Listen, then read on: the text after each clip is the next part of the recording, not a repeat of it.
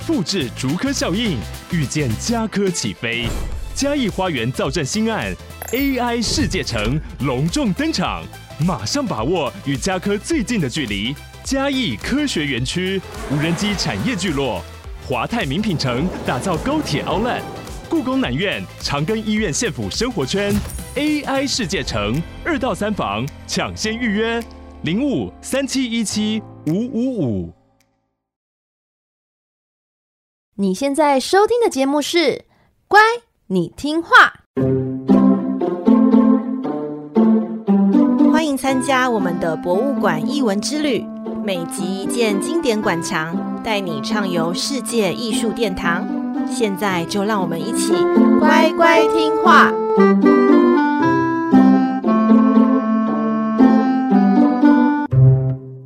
大家好，我是葵花子。嗨，我是佩金。欢迎收听《乖，你听话》。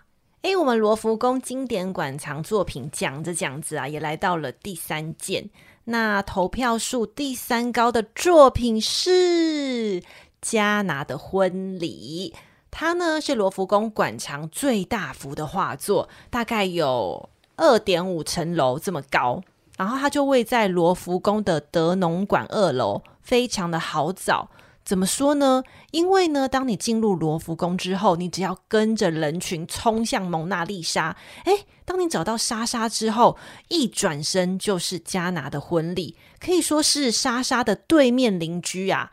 你看嘛，莎莎白天看着游客，晚上就看着对面邻居在办婚礼 party。可是呢，她却不能参加，我觉得好可怜哦，就是很孤单。哇，好反差！你看蒙娜丽莎一个人，然后对面是你知道一百多人的婚礼耶。可是蒙娜丽莎不孤单，因为白天一堆游客围着她。那夜深人静的时候，她就会想说：大家都看着我，大家都只瞻仰我的美，可是我却没有办法跟人家互动。没有关系，她就可以，你知道，博物馆惊魂夜，她就是说：哎，对面的给我来一杯红酒。她就说：抱歉了，莎莎，我们没办法。哇哇，加拿大婚礼的人好好过分哦，你知道说就揶揄他啊，你不是你知道是那个罗罗浮宫的第一美嘛？对呀、啊，怎么晚上这么孤单呢、啊？哎呀，不好意思啊，可是我们还是不能邀请你来，好过分。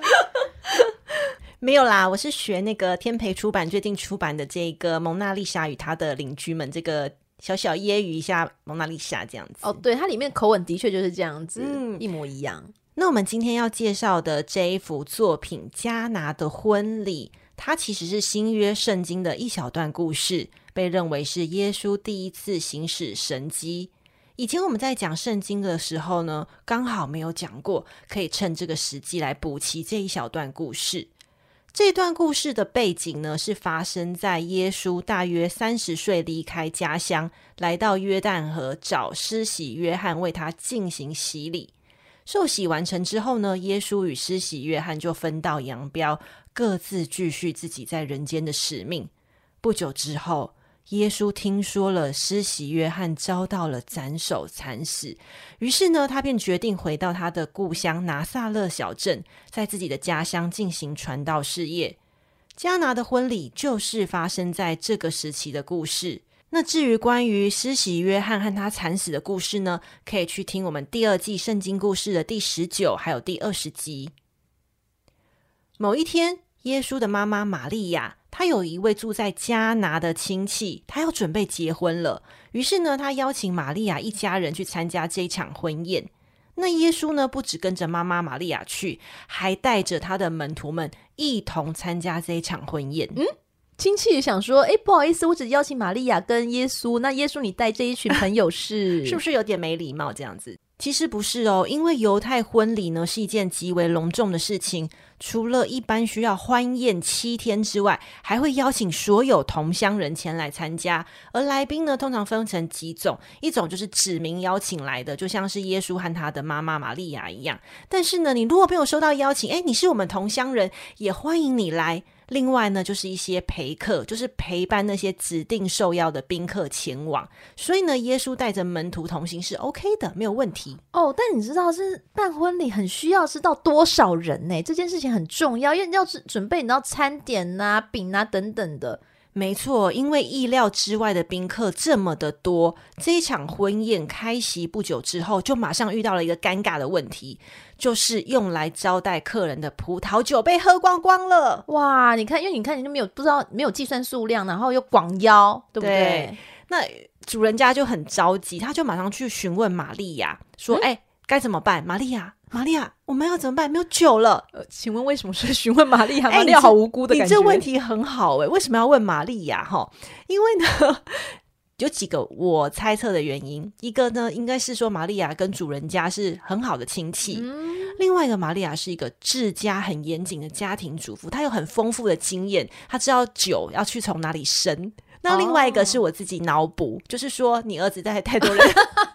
你要负一半的责任，你要负责任 责任，对嘛？他们就很着急，没有酒，总不可能拿水来招待客人啊。宴会才刚开始没多久，那就没有酒了。玛利亚知道之后呢，他就询问儿子耶稣：“哎，没有酒了，该怎么办呢？”那耶稣为了要解决亲戚的困扰，他就命令仆人将六个空的石缸都盛满了清水。接着呢，他要仆人把这个石缸里的水舀出来，拿给负责宴会的服务领班喝。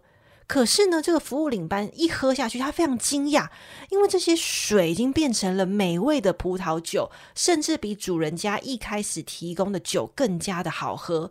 他完全不知道是耶稣把水变成了酒，所以呢，他甚至还责怪这个主人家的新郎说：“你明明就有这么好的美酒，你现在才端上桌请客人，这个就违背了宴席应该要先上好酒的传统风俗。”这个呢，就是耶稣他行使的第一个神迹，也算是他个人的出道之作啦。因为他一出手便惊艳四座，让这个来参加婚礼的人，还有他的门徒们相信说：哇，耶稣真的是天选之人呐！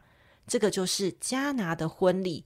诶，但是我听完这个故事，我自己的心得是说，如果是一个酒商，我应该会出一款叫做“加拿婚礼奇迹红酒”这样子的酒款哦，完全有故事的背景，那超卖耶，很好，你不觉得很有故事性吗？那我的酒标就贴着这个，你今天等一下要介绍介绍的这一幅加拿的婚礼，嗯，超完美。对，但我真的觉得哦，这个犹太婚礼实在是那种太好客嘞，婚宴七天，而且还可以，你知道邀不认识的人、远房亲戚都来。好像印度也也是这样子，对不对？因为我听说我朋友他们在印度办婚礼，也是大概一整条那边一整条的巷子啊，哦，七天也是这样热热闹闹的，街坊街头巷尾全部那七天就是你知道非常开心 happy 在吃，诶，正宗也是。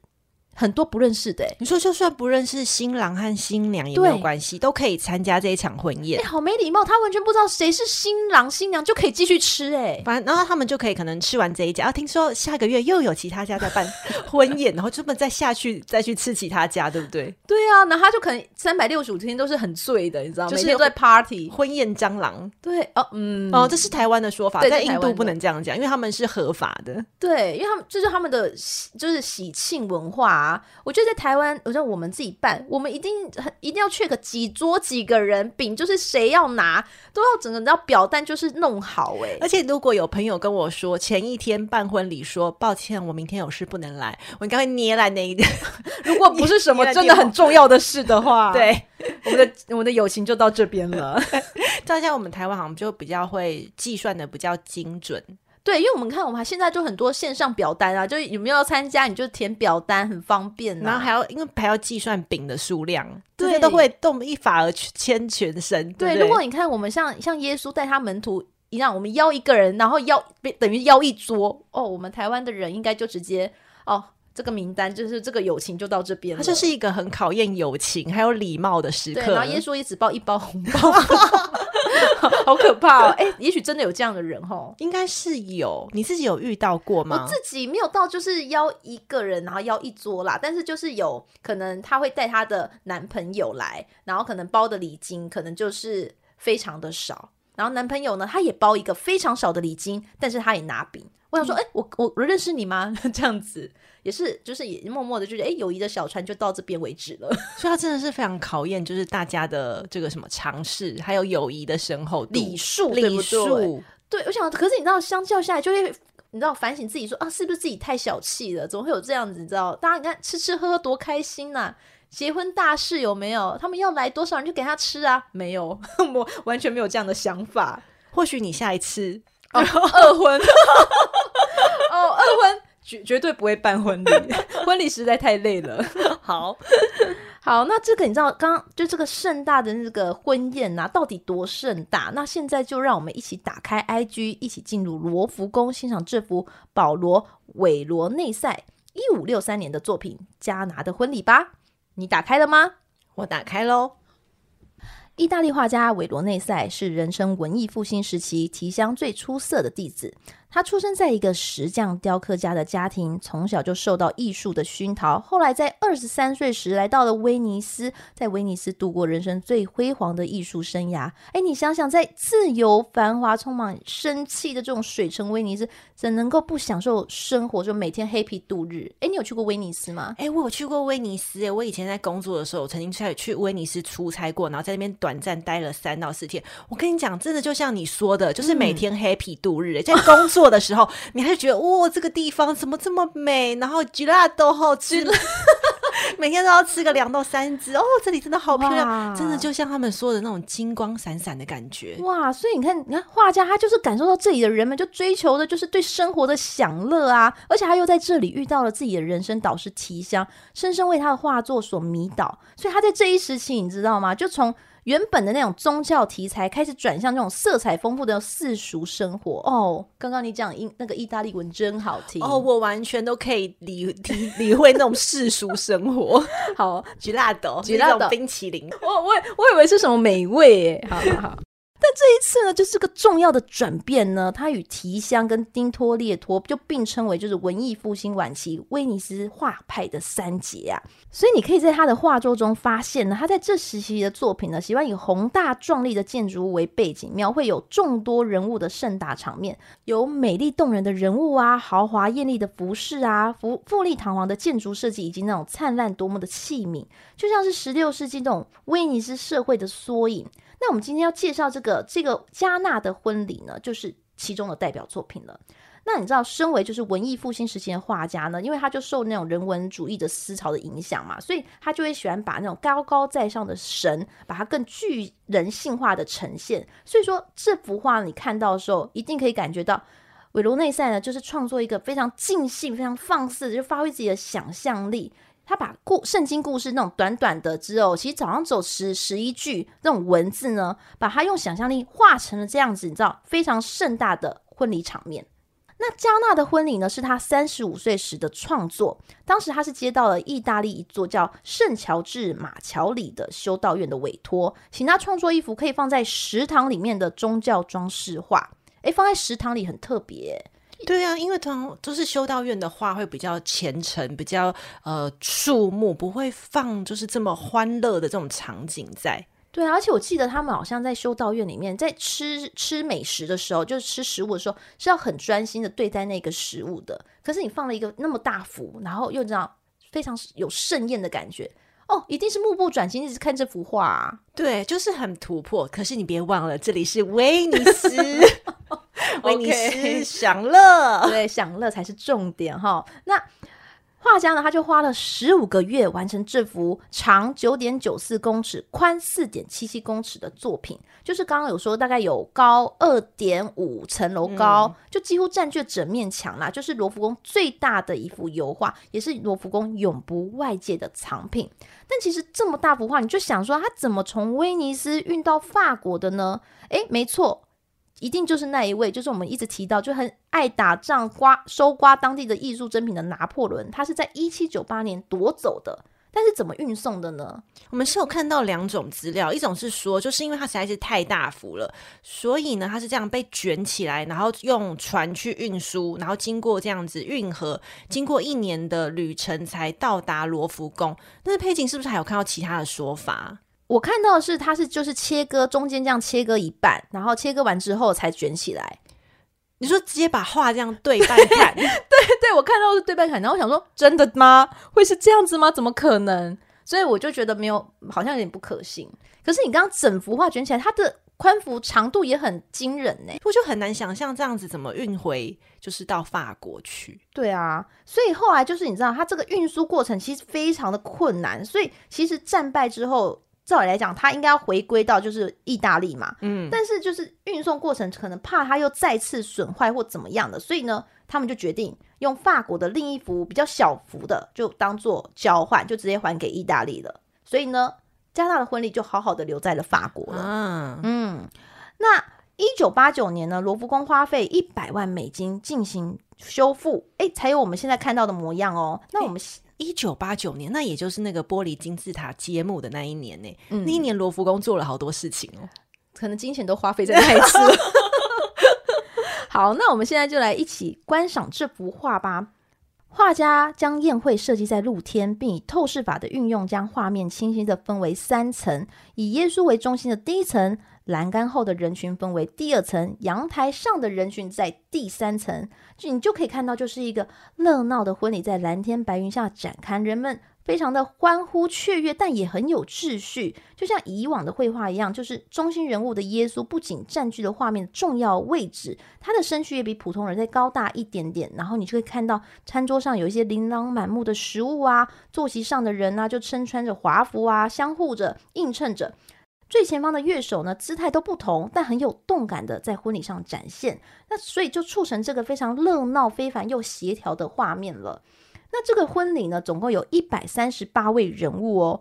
哎，以婚礼来说，感觉哎还好啦，才十四桌左右。嗯、但是以画作来说，非常多人哦，是真的非常多。因为在加拿的婚礼中，其他艺术家的创作，其实我看过有那种很简朴的婚宴，大概也才参加人数是八个人哦，就是耶稣跟他的门徒一起而已，然后新新郎新娘这样子，嗯、所以。以一三一三八人，真的是一件很可怕的数字。对啊，那画家是真的就直接把这种你知道圣经记载的宾客名单直接升级了，就堪称是那种文艺复兴的联合国大会，因为他加入就是当年的一些艺术家啊、社会领袖，还有东西方的君主、威尼斯的权贵，他自己连他自己本人跟师兄弟呀、都放进去了，而且。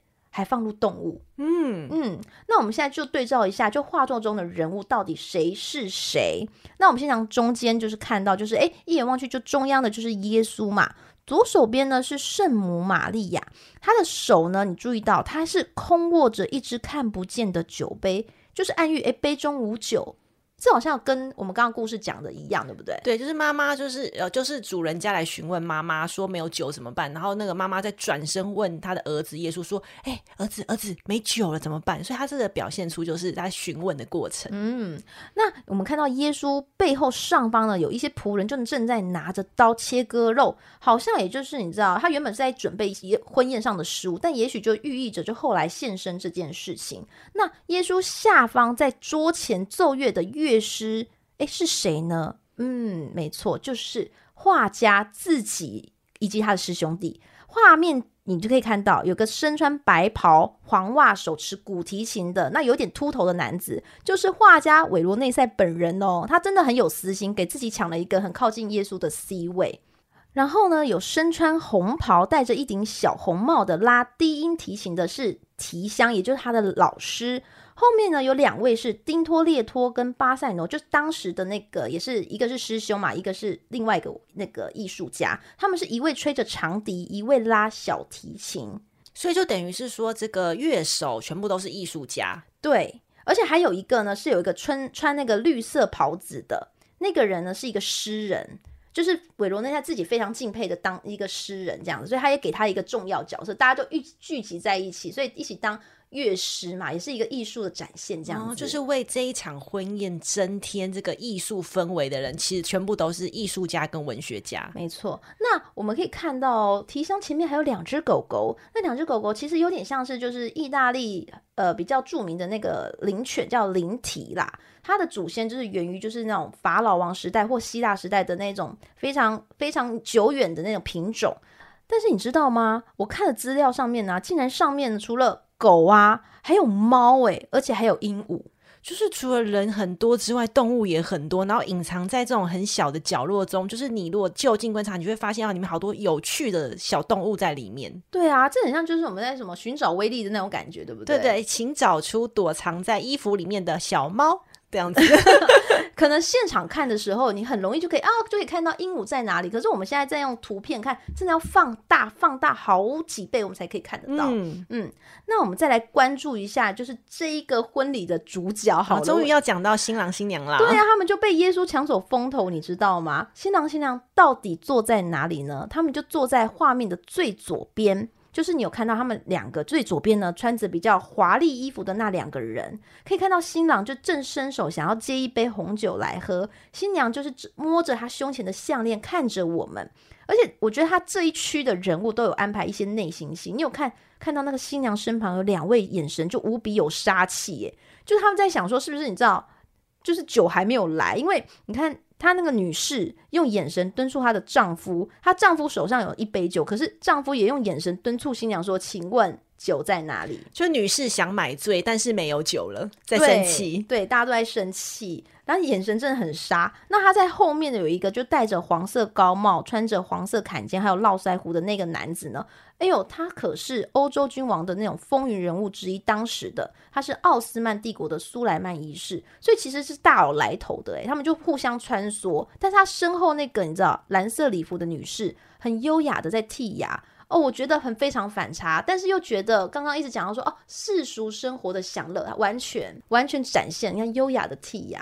哎，那你还有看到哪一些就是有趣的人事物呢？跟我们分享吗？我觉得刚佩景讲了好多的有趣的这个人物出场人物，然后讲着讲着就一瞬间会忘记，其实它是一场加拿的婚礼，是耶稣把水变成酒的这一个故事哦。所以到底是在这个画面中哪一个地方可以提醒观众啊？是在讲这个故事呢？其实可以看一下这个画面的右下角，就是有一位身穿黄色衣服的男人，他抱着一个大水缸，他正在倒酒。其实从水缸这个倒出来液体，它已经变成了是红色。那另外一个呢，就是有个身穿白色华服，然后他身上衣服哇，好多刺绣，他其实就代表的是领领班那个服务生领班的主管。他盯着手中酒杯那个液体哦，想说奇怪，为什么现在才把这个美酒拿出来呢？我觉得他们想要就是用这两个人物来呼应，提醒一下大家说，哎呀，大家吃得很开心，但别忘记这是关于耶稣的故事呢。哦，对，他重点还是要把它放进去的。那其实这幅画真的非常非常多的细节，毕竟他的人物非常多嘛。那每张脸孔，谁在谁跟谁说话啊，这些以及他们的衣服的那种光泽，他都处理的非常好。那我们还可以注意到，就是你，我刚刚都在讲，就是第一层的人，对不对？那其实你看栏杆后跟阳台上的人群，其实我们是通过衣着判断他们是普通的平民百姓啦，因为他们没有在席位之中，但是他们也参与到这个喜庆的场景当中。但是让，他们肢体动作也是很丰富，有人趴在柱子上，有人探着身子观望。那这时候又带到，我们可以看到，哇，画家把那个后面的建筑。也画得非常的细腻耶，你仔细看，他们把那个雕像上面的一些褶、那个皱褶都有画出来，还有那个塔楼的细小的线条等等。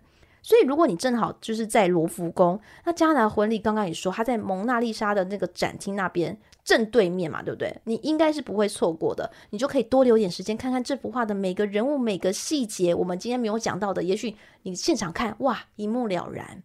韦罗内塞的作品呢，是世俗享乐风格的，但是呢，在加拿的婚礼这个宗教主题的艺术上哦，算是相当独特的表现。那因为通常我们在讲这个宗教艺术的时候，还是会比较希望它是呈现庄严感的，毕竟是耶稣第一次展现神迹的，会把更多的重点放在耶稣本人身上。但是维罗内塞就是没有，非常的有趣。那这一集部落格的补充阅读呢，就会以加拿的婚礼作为主题，带大家去认识，诶，一般的画家是怎么样子来诠释这个故事的。那有订阅葵花子部落格会员的小乖乖们，请记得去看哦！欢迎大家每月一杯咖啡的费用订阅葵花子的部落格会员，阅读和欣赏更多的名画故事。那我们罗浮宫经典馆藏系列这四集呀、一路介绍了建筑，还有参观攻略，以及呢后来大家投票票选出前三名的作品：萨莫色雷斯的《胜利女神》、米洛的《维纳斯》，以及这一集介绍的加拿的婚礼。那罗浮宫馆藏系列呢，就到此结束了。最后有个重要的参观提醒，就是我们在那个第一集有讲到这个罗浮那个罗浮宫的时候，葵花先生有说他在这个入口处有看到黑人小哥的事情。哦，黑人小哥，对对对对对。然后我又再次的向他确认了细节。他说，黑人小哥其实是向游客来兜售这个金字塔的钥匙圈，然后你只要买了钥匙圈呢，他就会带你去秘密通道。但是呢，他当时就看到真的有法国人这样子一家四口，就是排原本在排队买票，后来就跟着这小哥就中途就离开了。其实现在想想很危险呢。如果小哥收钱之后，他就是带着观光客走到那个秘密通道的时候，就直接绕跑，那观光客其实是求助无门的。对，而且这个黑人小哥这件事情啊，当地人竟然就是采信，那为什么他们那些保全没有把他赶走啊？他可能就是一看到保全就会就会闪。哦，oh. 对，所以他们就是可能也找不到人。然后我讲完这个故事之后，就是那个之前有听众朋友就私讯想要回应这一段故事。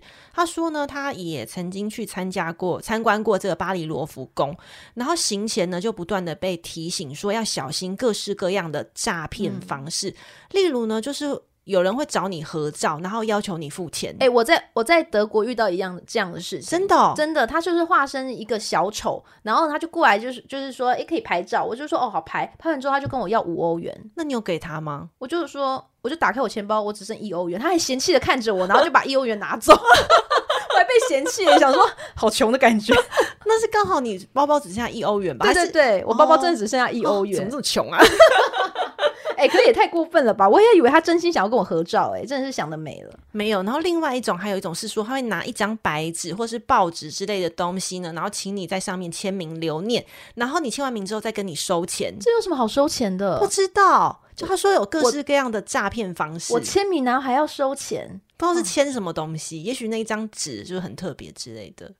然后我们的那个听众朋友他就有说，他那一次呢是真的有看到几个黑人，然后就是跟一个白人观光客搭讪，然后要签名，然后那个白人观光客就是签完名之后呢，他们就开始围着他要钱。